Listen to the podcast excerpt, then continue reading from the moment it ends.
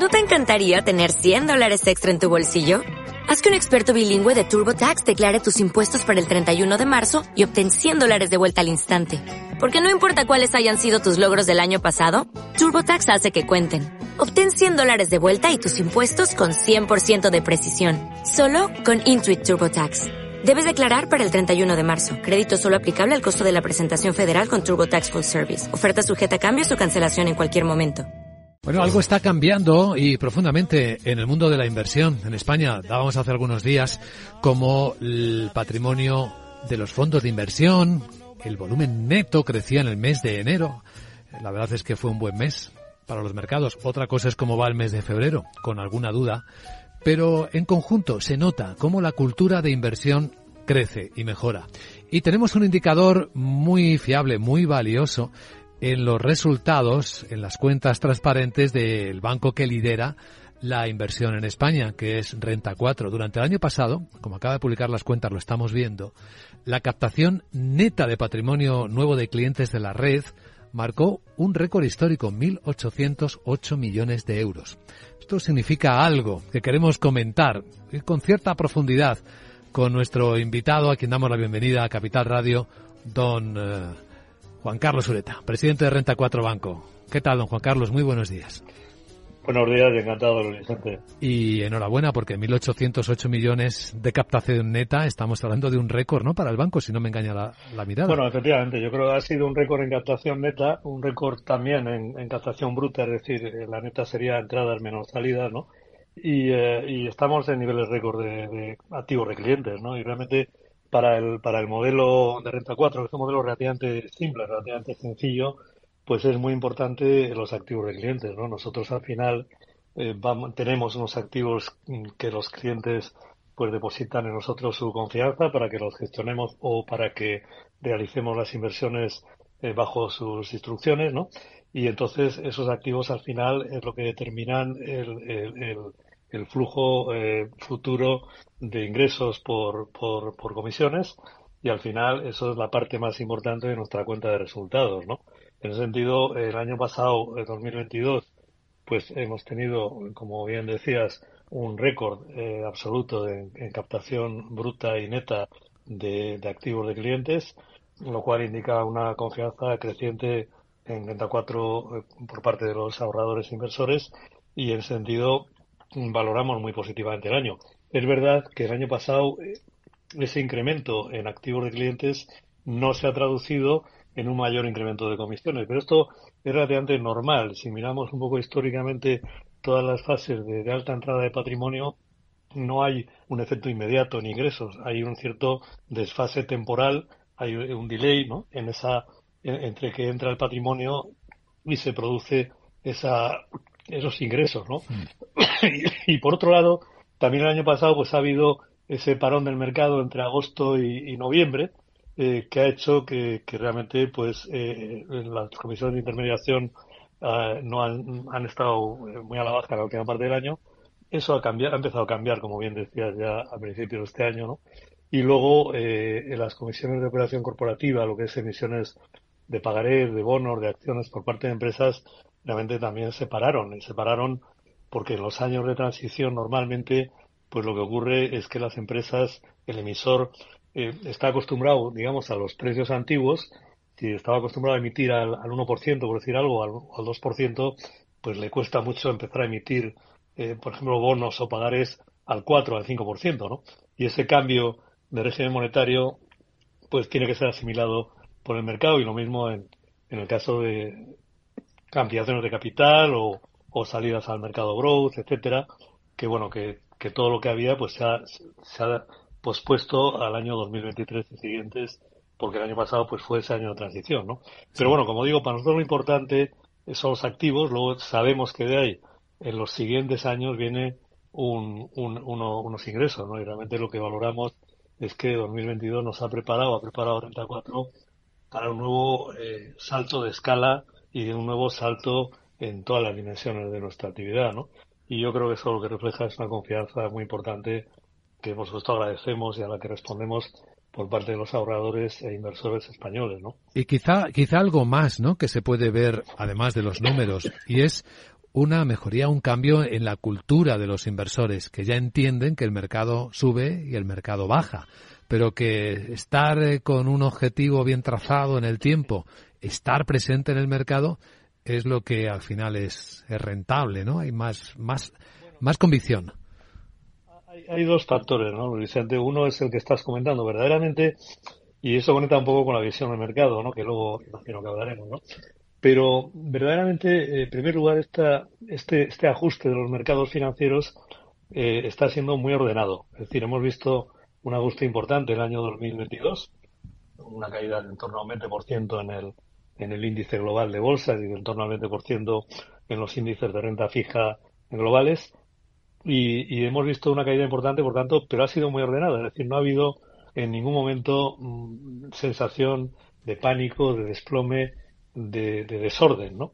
Y está siendo una caída muy ordenada y yo creo que esa es la parte buena de este ajuste. La parte quizá menos buena es que a cambio de eso pensamos que va a ser un ajuste prolongado en el tiempo, ¿no? Pero luego hablamos de eso, ¿no? Entonces, es verdad lo que dices, de que realmente el inversor, se ha el inversor de renta variable, eh, pues ya sabe que, hay variación, variaciones, oscilaciones de mercado y está eh, mucho más acostumbrado y en ese sentido eh, tiene la tranquilidad de tener una visión de medio plazo, largo plazo que es la que tiene que tener, ¿no? Pero también hay otro factor que no hay que olvidar y es que los tipos de interés han subido y eso ha traído a muchísima gente, ese ahorrador conservador, a invertir en algo que antes no podía, ¿no? Y es, por ejemplo, en esa letra del tesoro en niveles del 2,5, incluso 3% en algún momento, o en esa, esos bonos que ya le dan una rentabilidad eh, nominal atractiva, ¿no? Quizá no tanto real, pero nominal atractiva en términos, bueno, que donde antes veía prácticamente un tipo de interés eh, cero o cercano a cero, pues ahora está viendo tipo de interés, como digo, incluso en productos en activos de alta seguridad, como este el Tesoro, pues del dos y medio en adelante, ¿no? Y eso yo creo que también es parte de lo que está pasando, sobre todo este año 2023, ¿no? pero que no hay que olvidarlo, ¿no? Yo creo que esto también es bueno porque eso también es inversión, es decir, al final eh, todo es inversión, todo lo que no sea, eh, digamos, el ir al, al, al, modelo de, cuenta corriente, de depósito bancario, es inversión, ¿no?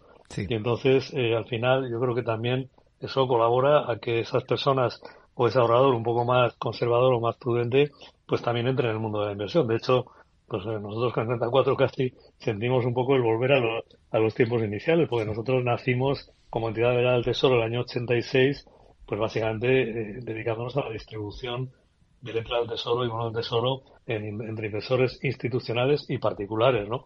En ese sentido, bueno, como digo, hay esos dos factores, ¿no? Pero es verdad lo que dices, que realmente hoy el ahorrador que ha decidido invertir en, en variable entiende mucho mejor la volatilidad del mercado y entiende mucho mejor algo fundamental y es mm, medio largo plazo e ir construyendo las carteras a lo largo del tiempo, incluso aprovechando estos ajustes de mercado, ¿no? Sí. Y, aquí, eh, señor Oreta, es cuando sí, nos gustaría entrar un poco en la visión que, que, ustedes, que ustedes tienen estratégicamente del mercado. ¿Qué, ¿Qué está pasando ahora mismo? ¿Cuáles son las fuerzas que dominan? Bueno, vamos a ver, vamos a empezar un poco por la visión que tenemos, ¿no? Nosotros eh, pensamos que el año 2022 se ha iniciado un ajuste eh, y una, una, digamos, una adaptación de los mercados a un entorno, eh, a tres cambios, yo diría básicamente a tres cambios muy estructurales. ¿no? El primer cambio es el cambio de régimen monetario. Hemos visto, hemos abandonado una década y media, casi dos décadas, de eso que se ha llamado dinero barato, dinero gratis, las políticas monetarias ultra expansivas de los bancos centrales y hemos entrado en una fase de normalidad monetaria, y es decir, que el dinero eh, cuesta, que el dinero tiene un precio, que el coste de financiación pues no es cero, eh, sino que es eh, el precio que tenga que tener y ahora en función además del repunte de la inflación pues los tipos han subido a niveles de ese 3-4% por ahora, ¿no? Entonces, ese es un ajuste muy importante porque el dinero, el dinero caro, por decir así, el dinero no, no gratis, ha llegado para quedarse. Es un ajuste, se está hablando mucho del pivot famoso, ¿no? De cuando la, la Fed va a empezar a bajar tipos y lo que nos está diciendo la Fed es que no voy a bajar tipos, voy a mantener los tipos altos durante un cierto periodo, ¿no? Eso es lo que está diciendo la Fed y eso es lo que están diciendo el Banco Central Europeo y otros bancos centrales, ¿no? Por tanto, en primer lugar, un ajuste a un cambio de régimen monetario que es muy estructural. En segundo lugar, un cambio, eh, un ajuste, perdón, a otro cambio también muy estructural que es el cambio del modelo de crecimiento de la economía. Veníamos acostumbrados a un modelo de crecimiento en que cada unidad de PIB eh, generaba o estaba generada por cuatro o cinco unidades de deuda. Eso se ha acabado. Es decir, eh, se ha llegado a la convicción de que el mundo, la economía ha acumulado una deuda excesiva y que no se puede incrementar más. De hecho, hay que reducirla. Y por tanto, ese es un cambio también muy estructural. ¿no?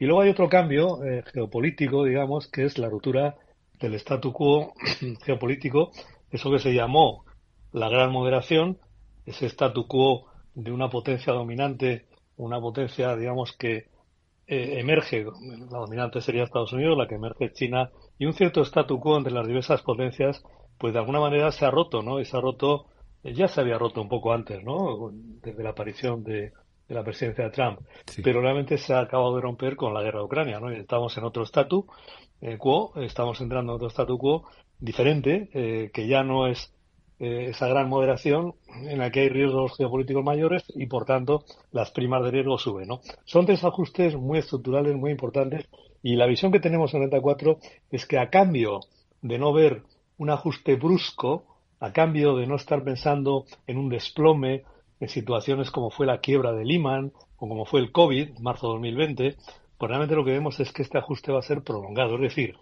vamos a una economía con un crecimiento por debajo del potencial probablemente durante varios años para digerir todo el, exceso de deuda. Vamos a un eh, modelo monetario en el que vamos a tener los tipos relativamente altos eh, durante bastante tiempo, probablemente no menos de dos, tres años, y vamos a una economía, y estamos además en una economía en profunda transformación, lo que he llamado la innovación disruptiva permanente. Y esa economía a la vez requiere eh, mucha, mucha inversión. La digitalización requiere inversión, la transición energética requiere muchísima inversión, el modelo ESG requiere muchísima inversión, entonces estamos en una economía que se transforma y a la vez está en una cierta ajuste o contracción que tiene un componente estructural. Nosotros a largo plazo vemos una economía fantástica, vemos un crecimiento fantástico, vemos que hay que estar ahí y por tanto animamos al inversor a invertir, además aprovechando estos ajustes de mercado, a largo plazo. Creemos que hay que engancharse al crecimiento de la economía global, que va a ser maravilloso, en nuestra opinión. Pero a corto plazo, entendido por tal, dos, tres, cuatro años, vamos a ver una fase de ajuste, como digo, prolongado. Es decir, de alguna manera, y por, por ponerlo en términos históricos, vemos este ajuste más parecido al que tuvo lugar del 2000 al 2003-2004 que al ajuste, por ejemplo, de Lehman o otoño 2008 o al ajuste del COVID marzo 2020. Es decir, ajuste largo, ajuste ordenado, ajuste en que va a haber esa economía que hemos llamado a veces en K, es decir, la economía, eso que llama la economista americana Anne Anderson la recesión móvil, esa recesión que se va trasladando de unos sectores a otros, que nunca es global en toda la economía, pero se va trasladando, lo hemos visto muy claramente ayer, por ejemplo, en los PMIs, y eh, creo que se, se volverá a ver hoy, PMIs industriales marcando recesión industrial, PMI de servicios marcando que todavía no ha llegado la contracción al sector servicios. Es decir, estamos viendo esa recesión móvil, ese rolling recession que llaman Estados Unidos, estamos viendo esa economía que más creación de valores de succión de valor, lo que hemos llamado la K, y estamos viendo eh, todo ese ajuste ordenado, eh, y yo creo que va a seguir siendo ordenado, pero eh, de alguna manera también prolongado, ¿no? Y esa es un poco la visión que tenemos. ¿Qué ha pasado en los mercados, no? ¿Qué es lo que ha pasado a principios de año? Bueno, los mercados, por un lado, eh, los inversores se han alejado de esa visión catastrofista o apocalíptica que, dominó el año pasado, ¿no? Había muchas visiones de que venía, pues, un, bueno, una auténtica eh, catástrofe en la, economía global y, estas visiones habían de alguna manera penetrado en, los inversores, ¿no? ¿Qué ocurre? Al verse en los datos ya de, fin de año, de diciembre, que por un lado la inflación, eh, bueno, pues se estaba moderando eh, y por otro lado, el crecimiento indicaba que no, los, datos adelantados de crecimiento indicaban que no iba a haber una recesión fuerte, que en todo caso una recesión técnica, pues bueno, los inversores tienen eso que se llama el alivio, ¿no? El rally de alivio, el relief rally. Y entonces enero es el rally de alivio. Eh, y entonces empiezan a valorar escenarios incluso demasiado positivos, ¿no? Como es como un soft landing con caída de la inflación, eh, un soft landing desinflacionario, o incluso ya últimamente se, estaba, se está valorando por los mercados, se llama el no landing, es decir, que ya ni siquiera la economía eh, se contraiga, sino que empiece ya a despegar. Bueno, eh, son visiones, quizás el mercado ha pasado de alguna manera de unas visiones muy apocalípticas a unas visiones demasiado edulcoradas, ¿no? Yo creo que al final eh, tenemos que mentalizarnos que estamos ante un ajuste importante, un ajuste muy estructural, un ajuste que tiene la ventaja, en nuestra opinión, de que va a ser bastante ordenado, que va a dar muchas oportunidades de inversión. Ya las ha dado el año pasado, hemos visto como, por ejemplo, en el sector tecnológico ha habido magníficas empresas que habían tenido un castigo en bolsa realmente excesivo y claro, lo que hemos visto luego en enero y febrero ha sido pues realmente que, que, que, han subido mucho, ¿no? Incluso antes en algunos casos como Netflix, por ejemplo, ¿no? Bueno, realmente quiero decir con esto que estamos en un escenario económico más real, más real, más realista y más real. Estamos en mercados en los que ya el coste del dinero eh, pues eh, no es cero, tiene un precio como debe tener, por tanto en mercados más normalizados o caminando a una cierta normalización y eso es lo que tenemos que tener en la cabeza. Nosotros eh, el rally de enero lo hemos visto como un rally de alivio, un rally eh, eh, probablemente muy excesivo. es verdad que veníamos de un año pues muy muy duro también y bueno lo que vemos durante el año es que pues vemos que los mercados se van a ir normalizando. En nuestra opinión, poco a poco los mercados se van a ir normalizando, tanto en renta fija como en variable. Probablemente la normalización de la renta fija está más próxima, pero desde luego no pensamos ni en el pivot de la Fed, ni en la put de la Fed, ni en cosas de esas. Los bancos centrales no van a salir ya al rescate de los mercados. Los mercados tendrán que pasar su ajuste eh, y ahí lo que importa son los fundamentales de valor de las compañías e invertir bien e invertir, como digo, eh, pues eh, tratando de incorporarnos a esas tendencias de crecimiento futuro de la economía, ¿no? Y a partir de ahí, pues como antes decíamos, poner la mirada en el medio largo plazo. no podemos pretender que yo hoy voy a comprar un activo y mañana va a subir. no funciona así tenemos que comprar activos que a medio largo plazo vayan a dar un crecimiento importante y los hay, ¿no? Y eso es un poco la labor también de los gestores y, la labor también un poco de, pedagogía con el inversor de tener este planteamiento, ¿no? Sin discutir, don Juan Carlos Sureta, que la motivación principal de invertir es obtener rentabilidad, déjeme formularle una pregunta inocente, porque hay una creencia extendida en el mercado de que finalmente el mundo lo mueven las manos fuertes y los mercados también, que suben o bajan los precios, pues según sus propios intereses. Pero, ¿es posible pensar que un inversor, aunque sea pequeño, puede contribuir o aportar su granito de arena a cambiar el mundo según las decisiones de inversión que tome en cada momento? ¿Puede influir? Bueno, esa, esa, esa es la realidad eh, del capitalismo popular, ¿no? Un poco, un poco la, la, esencia, o eso que a veces se llama el capitalismo consciente también, ¿no? Y la esencia de todo esto, del, modelo de economía de mercado, el modelo capitalista, que en el que algunos creemos que es, y, no es que creamos, es que la evidencia histórica demuestra que es el modelo que más riqueza ha generado históricamente frente al modelo estatalista o intervencionista o de planificación pública, ¿no? Bueno, pues el modelo de economía de mercado y el modelo del capitalismo popular se basa en pensar que una economía de mercado es capaz de generar un, progreso, una, una, mayor riqueza.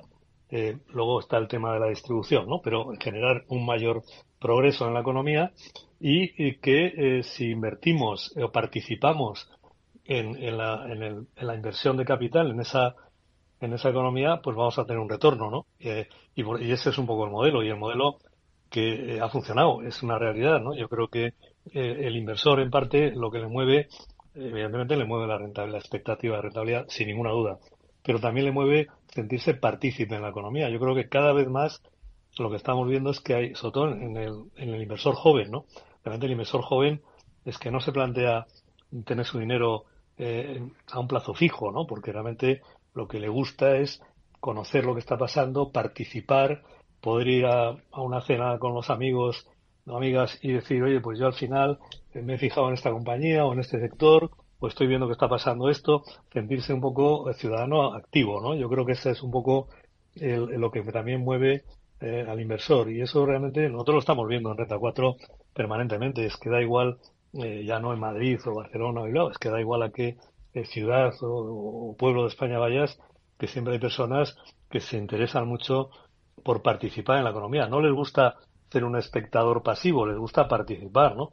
Y yo creo que la gracia un poco de, los mercados de inversión es que permite esa participación a la gente, ¿no? Y a la vez es participar y tener un retorno porque estás colaborando a que la economía funcione mejor. Yo creo que eso además ahora, con eso que hemos llamado la inversión temática o la inversión constructiva o la inversión de impacto, es mucho más, más fácil de ver, ¿no? Porque si yo quiero invertir en temáticas como medio ambiente o como agua o como digitalización o como longevidad o como salud, eh, etcétera, o como consumo o alimentación saludable, es que tengo oportunidades de invertir ahí. Y yo pienso que esas son temáticas y lo pensamos que van a generar valor en un futuro, realmente tengo la oportunidad no ya de pensarlo, de, sino realmente de, de invertir ahí, ¿no? Y de mis ahorros, sean pequeños o grandes. Una, una de las cosas que tiene la bolsa y que a veces no se comenta suficientemente es que el pequeño ahorrador, por muy pequeño que sea, compra el activo al mismo precio que lo compra el gran inversor, la, la gran fortuna, la gran institución, al mismo precio. Esa es la gracia del mercado. Eh, y entonces eso hay que también ponerlo malo, es decir, el, el, los mercados de capitales dan la oportunidad al muy pequeño ahorrador de participar eh, exactamente igual que el gran, el gran inversor en el mercado. Es, eh, es, es así. Incluso, eh, no, no quiero con esto hacer divagar, pero había esta, ha habido siempre esta polémica de las SICAPs, ¿no? de las grandes fortunas. Lo que nunca se ha dicho, pero es una realidad, es que cualquier inversor, el más pequeño, puede invertir en esa SICAP con dar una orden de compra en bolsa en la SICAP de la mayor fortuna de España, da igual. Y eso es la realidad del capitalismo popular, ¿no? Hmm. Y no solo se, se, limita a la bolsa, mercados organizados, cada vez hay más oportunidades eh, para los inversores pequeños o medianos de hacerlo en otro tipo de mercados no tan organizados, ¿no? Capital privado de inversión, lo que antes se llamaba capital riesgo. Cada vez empieza a ser también eso más atractivo, ¿no?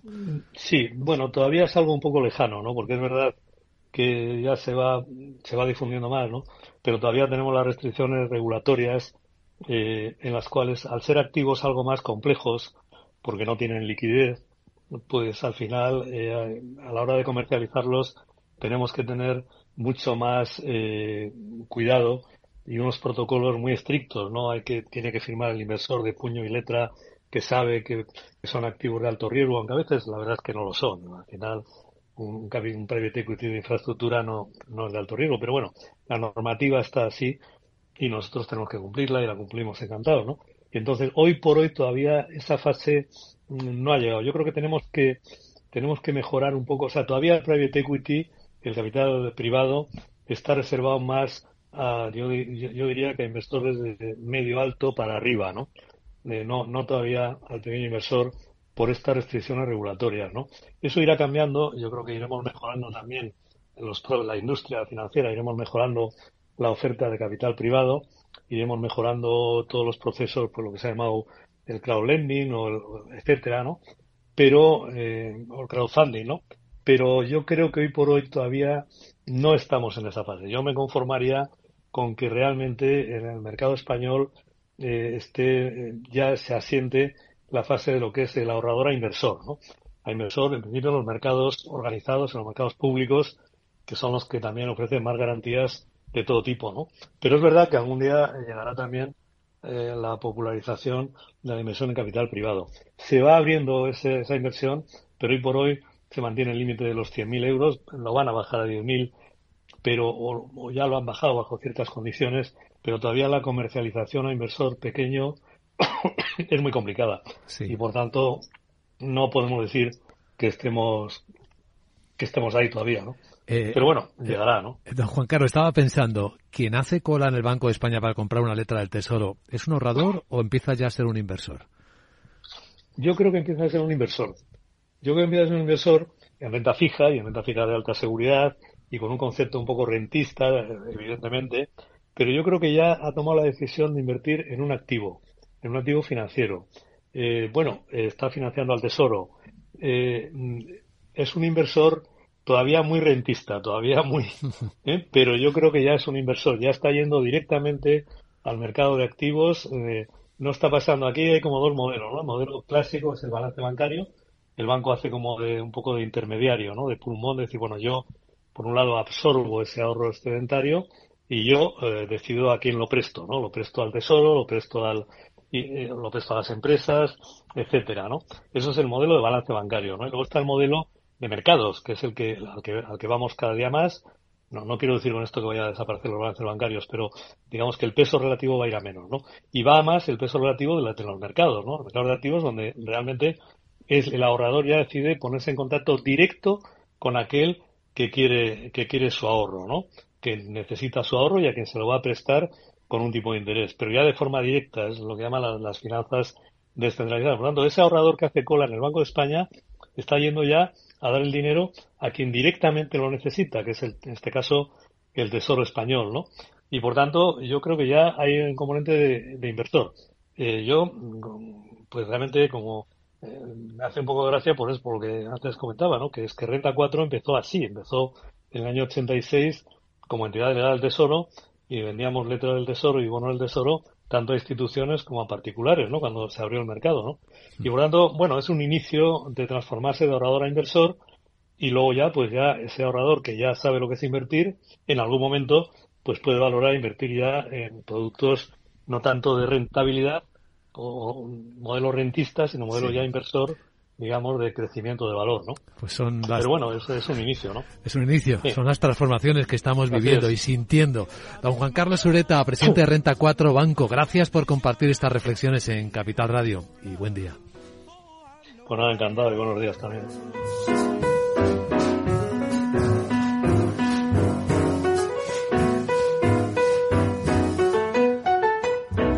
Capital, la Bolsa y la Vida